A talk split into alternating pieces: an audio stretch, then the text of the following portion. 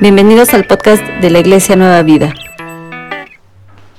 Un amigo mío, gran predicador, en una ocasión fue invitado, fue invitado a predicar a una iglesia que tenía como característica que estaba peleada.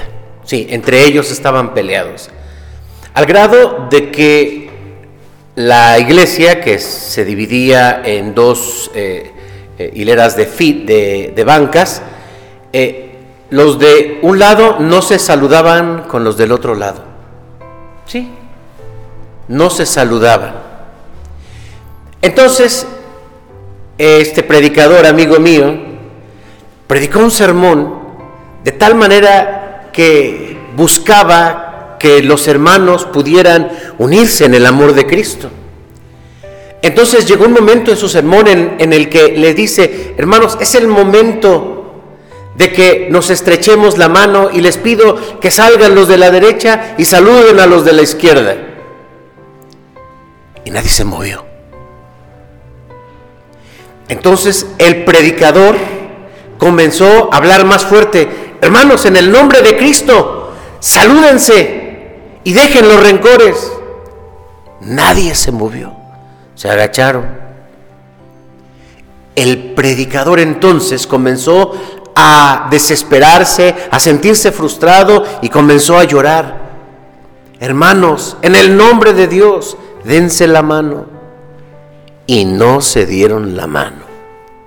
Y en su momento de frustración expresó estas palabras, hermanos, ¿de qué sirve que seamos la iglesia de Cristo si no nos amamos.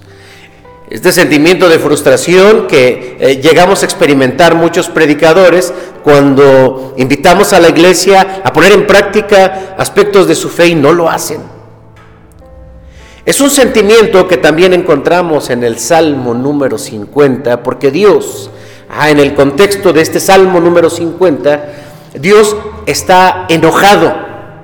Sí, la Biblia nos habla del amor de Dios, pero pocos pasajes, pocos pasajes como este, el Salmo número 50, nos habla del, enojo de Dios, de la frustración de Dios. Y es tan grave, digamos, en un nivel tan alto este, este enojo de Dios, que convoca a la creación para que sea testigo de un juicio que quiere hacerle a su pueblo.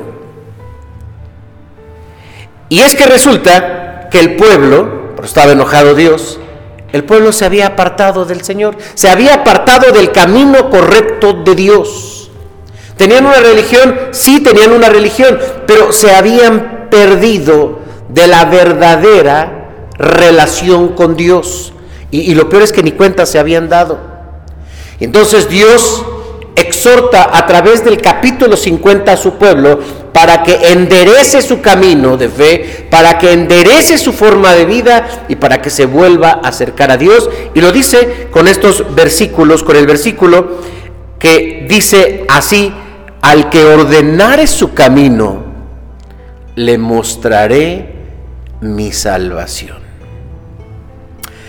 Queridos oyentes, un cristiano descuidado de su fe fácilmente se pierde, fácilmente se desorienta.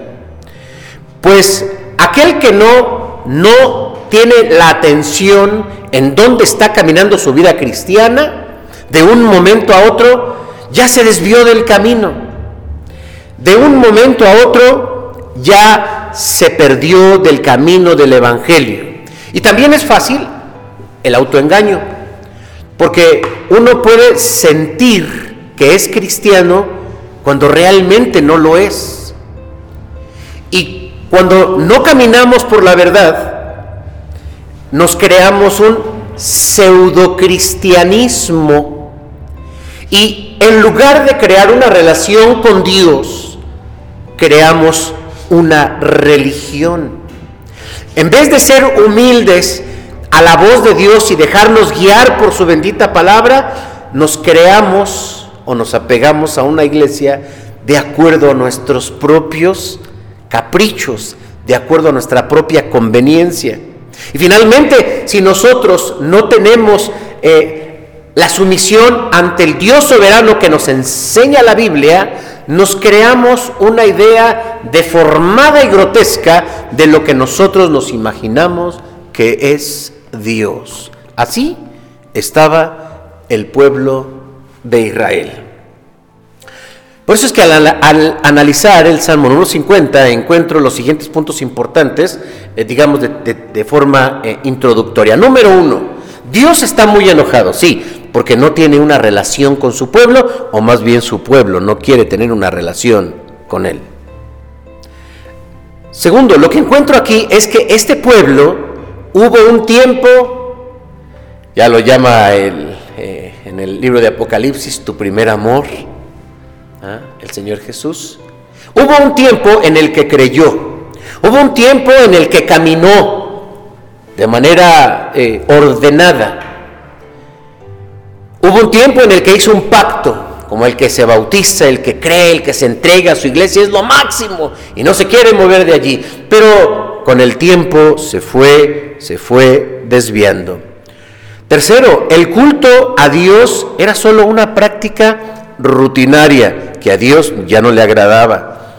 Y en cuarto lugar, Dios muestra en este salmo su misericordia y su paciencia. Por eso es que este salmo número 50, eh, donde por cierto aparece Asaf por, por primera vez, es la exhortación de Dios para que su pueblo ordene su camino.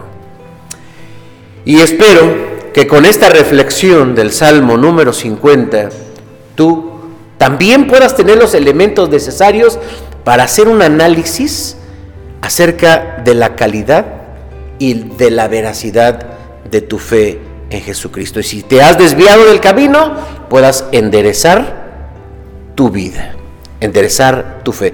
Por eso es que el tema de esta hora es cómo ordenar tu relación con Dios. ¿Cómo ordenar tu relación con Dios? Analicemos entonces este mensaje a la luz del Salmo número 50. En primer lugar, crea una relación con Dios y no una religión. Crea una relación con Dios y no una religión.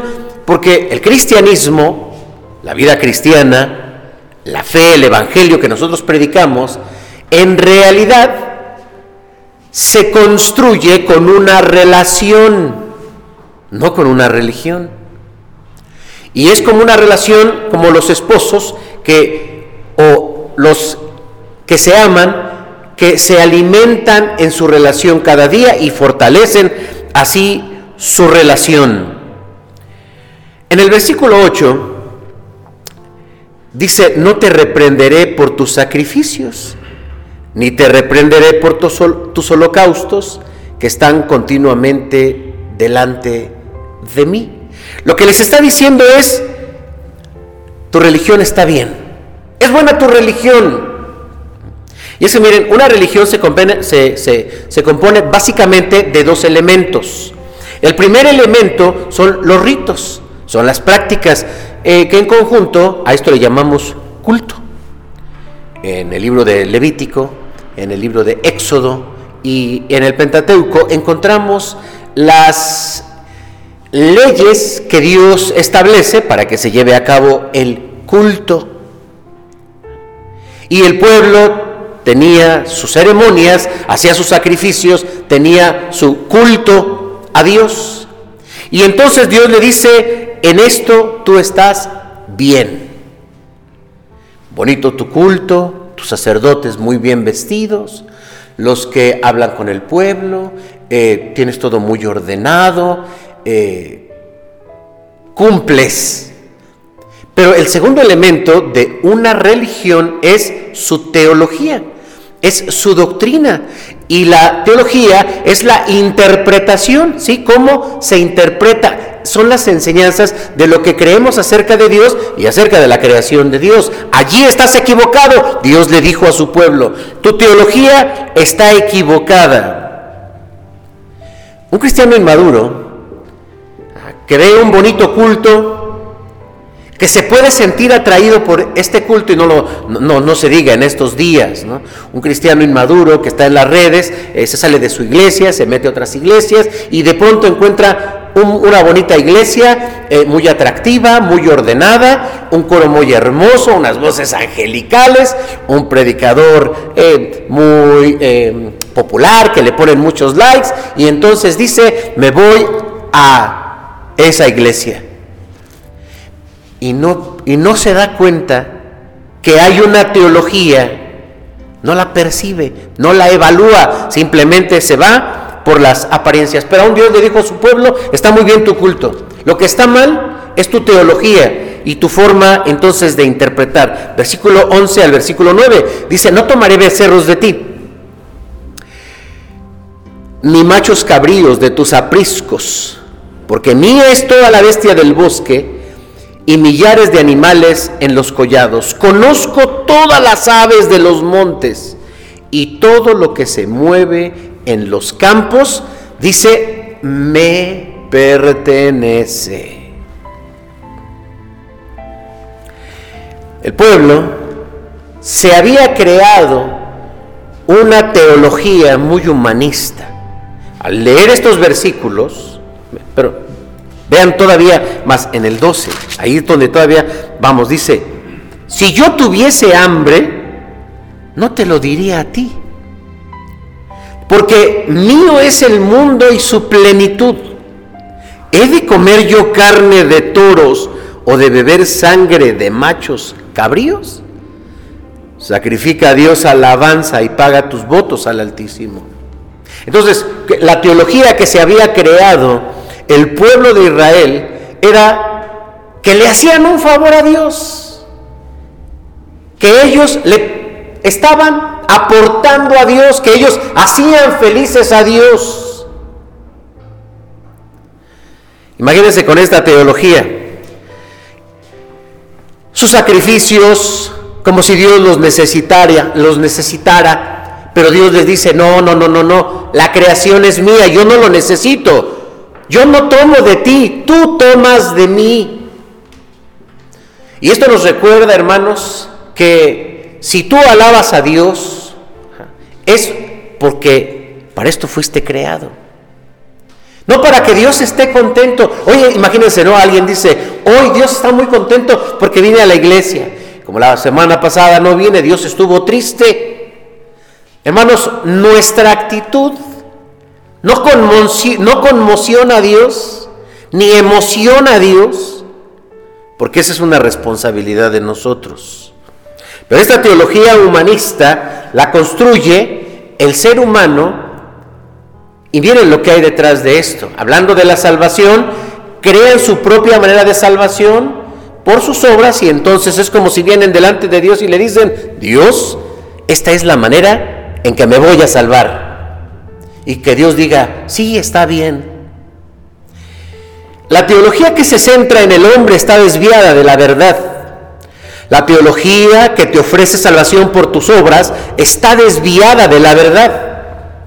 La teología que te dice que, te que al alabar a Dios tú debes de sentirte bien está desviada. La teología que te enseña que si cumples con tus cultos, tus ofrendas y tus ceremonias, todo está bien, se ha desviado de la verdad.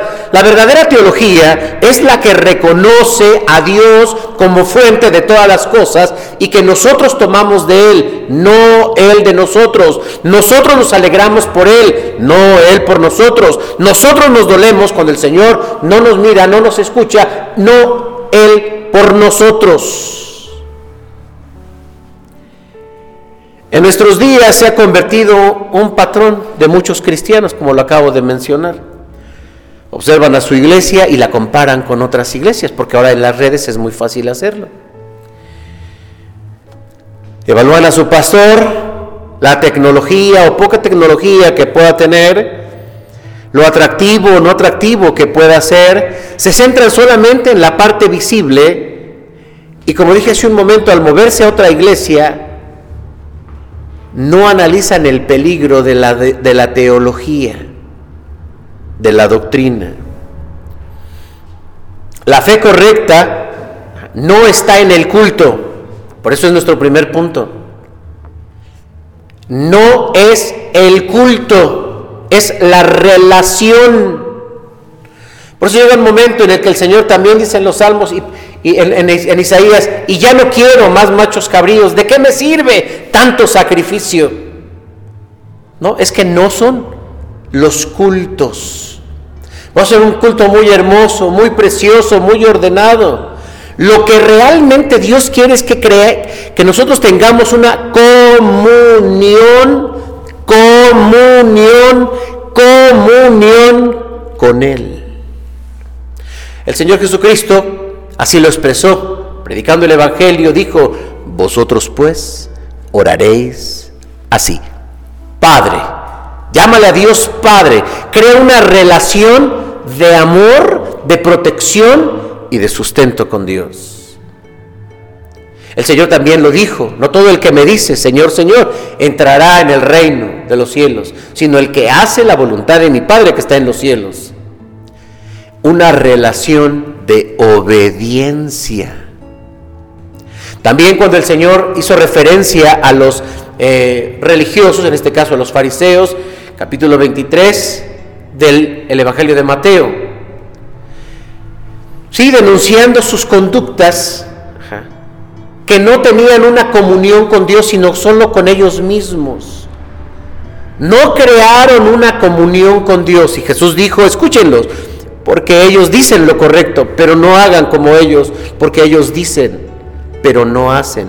Buscan conectarse, sí, a través de lo visual con los demás, que la gente los llame maestros, que la gente los vea espirituales, que la gente los alabe, que como gente que ora, gente que, que da, gente religiosa, pero no tienen una comunión con Dios. Así que el cristiano que dice, yo voy a esta iglesia porque el culto de esa iglesia me gusta, su alabanza me gusta, su coro me encanta, déjame decirte que estás desviado del camino porque el culto no es para ti. El culto no se hace para que la gente esté contenta. Eso es una doctrina humanista.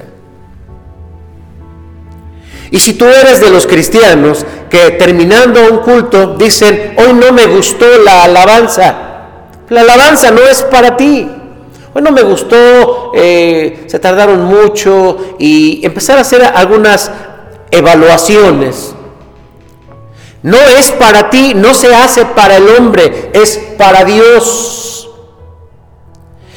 En vez de esto deberías de preguntarte, ¿Dios se agradó de mi actitud durante este culto? ¿Alabé a Dios con devoción, con fe? ¿Fui sincero cuando oré pidiéndole al Señor que perdonara mis pecados, confesándole mis errores? ¿Escuché con atención la palabra para alimentar mi espíritu, para guiar mi vida, para sostenerme, para tener esperanza en el Señor? Agradé al Señor con obediencia al entregar mi ofrenda, al entregar mi diezmo. Agradó a Dios mi actitud, porque estuve totalmente concentrado en el culto y mi mente no estuvo divagando, pensando otras cosas. Esto es una relación con Dios.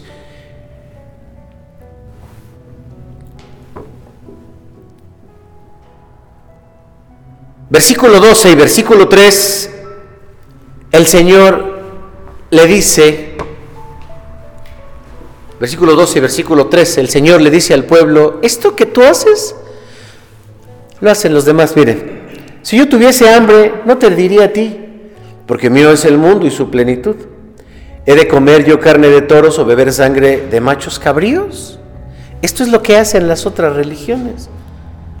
¿Cuál es la diferencia contigo? Y es que el cristianismo, déjenme decirles que es la única religión que se construye por una relación.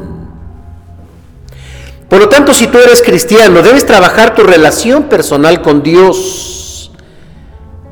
Veamos entonces otra forma en que debemos corregir como pueblo de Dios nuestro camino.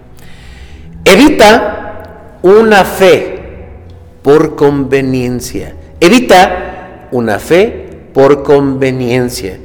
Mira el versículo 17 lo que nos dice.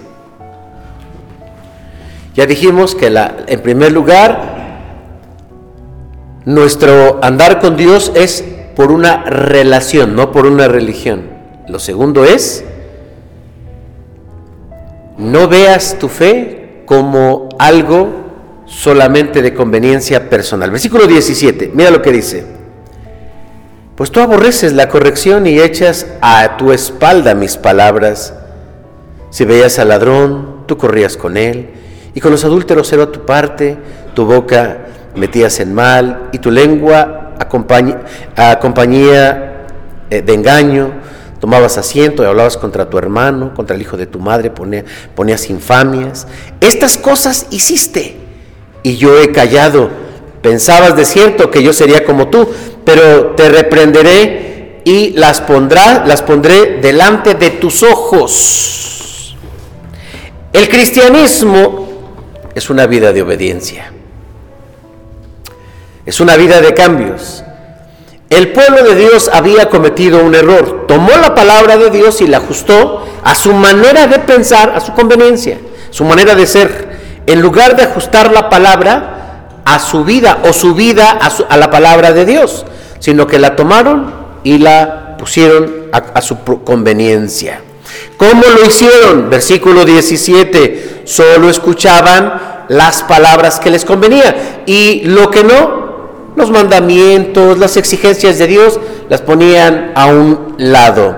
Porque al pueblo no le gustaba que nadie, tampoco Dios, les dirigiera en sus vidas.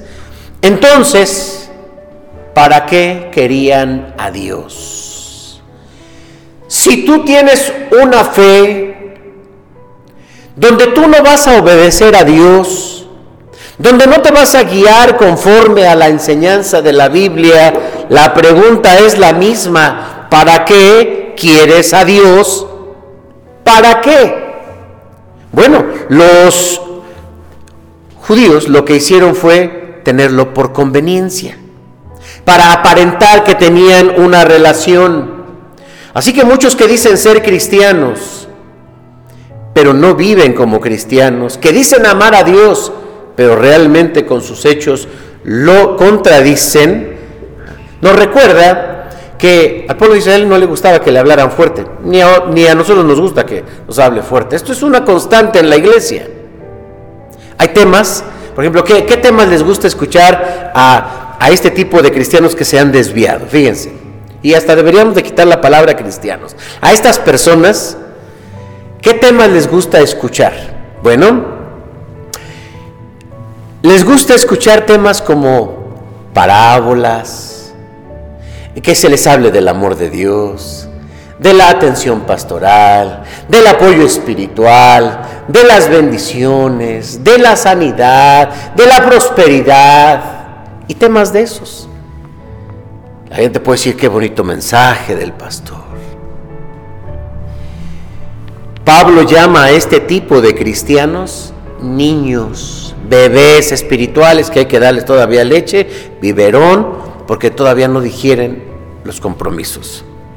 Pero hay temas que no le gusta a la iglesia escuchar, como cuáles, compromiso, de una vida nueva, de dar al prójimo, de perdonar, de ofrendar, de diezmar, de trabajar con tus dones en la iglesia, de dar testimonio, de crecer. Esos temas no les gustan.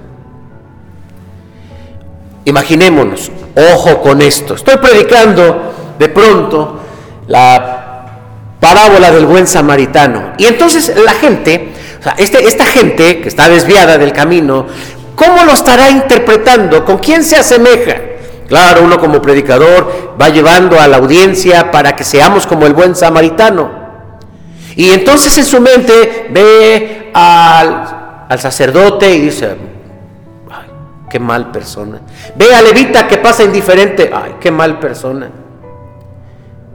¿Y cómo se ve él? Él se ve como al que le están dando, como al que le están cuidando, como al que le están proveyendo y como al que le están resolviendo sus problemas.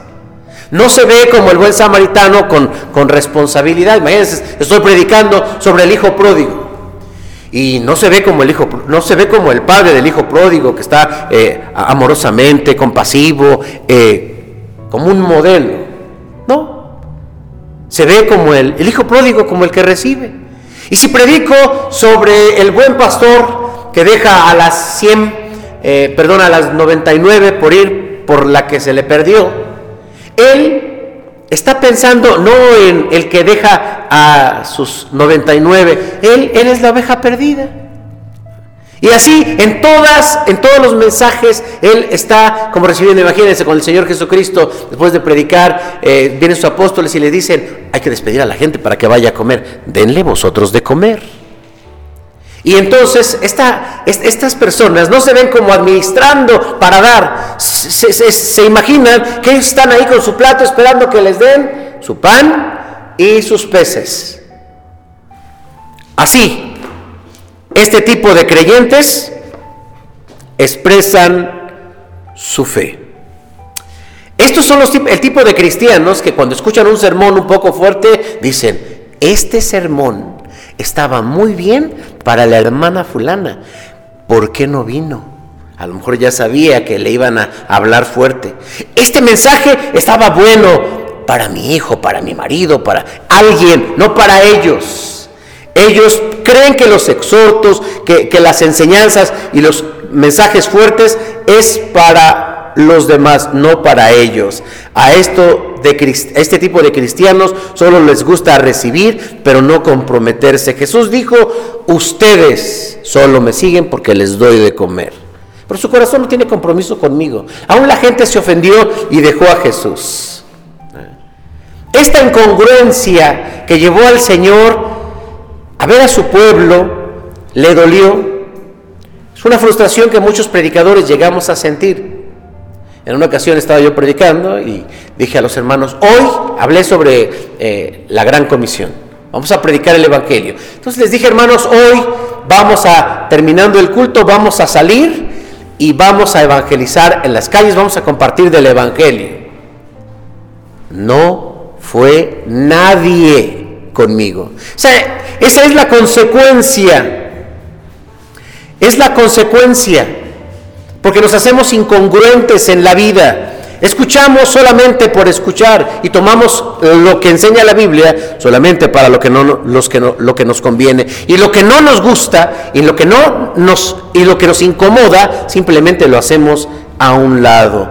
Dios, hermanos, no es un Dios que podemos hacer con un material perecedero y después ponérnoslo de frente y decirle, cuídame, sáname, prospérame.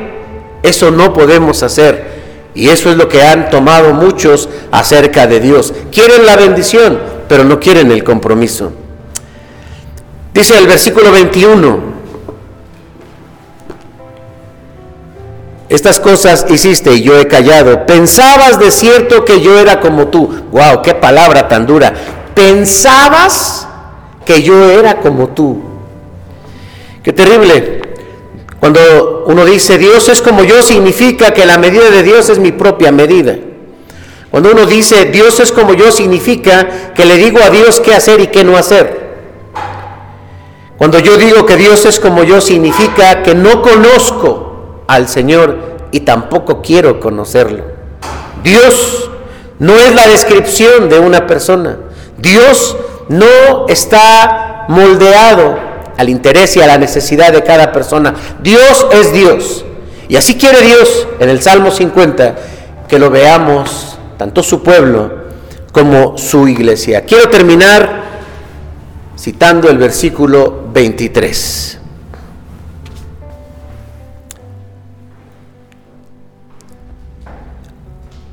El que sacrifica alabanza me honrará, y al que ordena su camino le mostraré la salvación de Dios. Querido oyente, después de haber escuchado las palabras de Dios en el Salmo número 50, Es el momento de que te preguntes, ¿estás caminando correctamente o estás desviado? Y es el momento también de humillarnos ante Dios y pedirle perdón por habernos alejado de ese camino del Evangelio. Y renovar en este momento tu verdadero amor hacia Dios, tu verdadera fe hacia Dios con un compromiso. Si el Señor en este momento ha tocado tu corazón, ha hablado a tu vida, te invito a que cierres tus ojos y que hagas conmigo esta oración.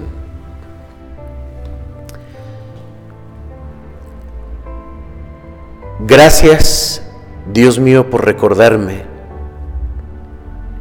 que no quieres una religión, sino una relación. Perdóname cuando me he enfocado en el culto o en cumplir y me he olvidado de mi relación contigo.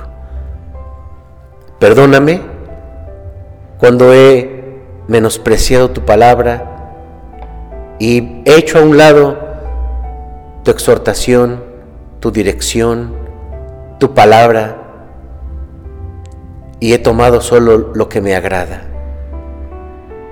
Perdóname si he sido injusto al criticar a mi iglesia, a mi pastor, a mis hermanos. Hoy comprendo que mi relación no se puede fundar en esto, sino en una relación contigo. Perdóname por no tomar en cuenta lo importante de la doctrina y de la teología y sentirme más bien seducido por las formas externas de un culto. Vengo delante de ti y te pido que me ayudes a renovarme con un compromiso que quiero hacer delante de ti, de buscarte cada día, de hablar contigo y de vivir en obediencia. Quiero caminar por el camino correcto. Quiero caminar en aquel que dijo, yo soy el camino, yo soy la verdad y la vida y nadie viene al Padre si no es por mí. Quiero esa salvación que tú tienes prometida. En el nombre de Jesús. Amén. Que Dios te bendiga. Si quieres aprender más acerca de Dios, te invitamos a seguir en nuestras redes sociales que son Spotify, INP Nueva Vida, JM, Facebook, Iglesia Nacional Presbiteriana Nueva Vida, YouTube, INP Nueva Vida, JM, Instagram, arroba INP Nueva Vida. El correo electrónico, si nos gustas contactar, es inpnuevavida.gmail.com. Dios te bendiga.